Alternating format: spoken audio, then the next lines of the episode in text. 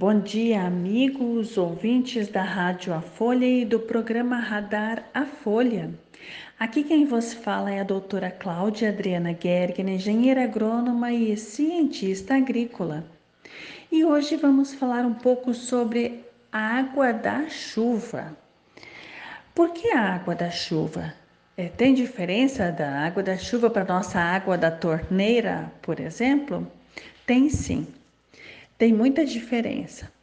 A água da chuva, ela está carregada quando ela então está na nuvem, então ela é, condensa, né, e chove. E ao chover, ela fica carregada eletricamente com cargas negativas ligadas especialmente ao C, ao carbono, né, e ao oxigênio.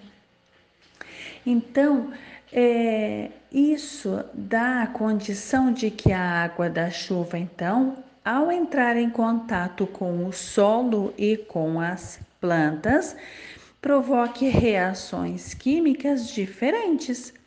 Por isso que nem tanto a falta de chuva, porque pode ser facilmente substituído por irrigação, mas a irrigação não desempenha o mesmo papel da água da chuva.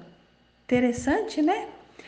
A irrigação até molha, mas ela não provoca as mesmas reações químicas é, que são, que é o que acontece com a água da chuva. É, então, o que, que é interessante a gente saber, né?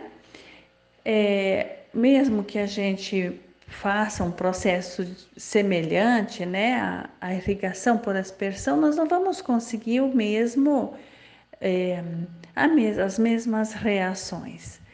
E este e tantos outros segredos, né, que existem na natureza, são pouco falados, pouco conhecidos, né? E é, por isso também a gente nem dá tanta importância. E outra coisa interessante é a presença então do nitrogênio, que também é, a gente diz que ele acontece quando atinge né, os raios, na presença de raios, mas na verdade são reações químicas que deslocam o nitrogênio das moléculas presentes no ar, né, dispersas no ar, fazendo com que este nitrogênio também entre em contato com as nossas plantas e com o nosso solo, por exemplo. É interessante, né?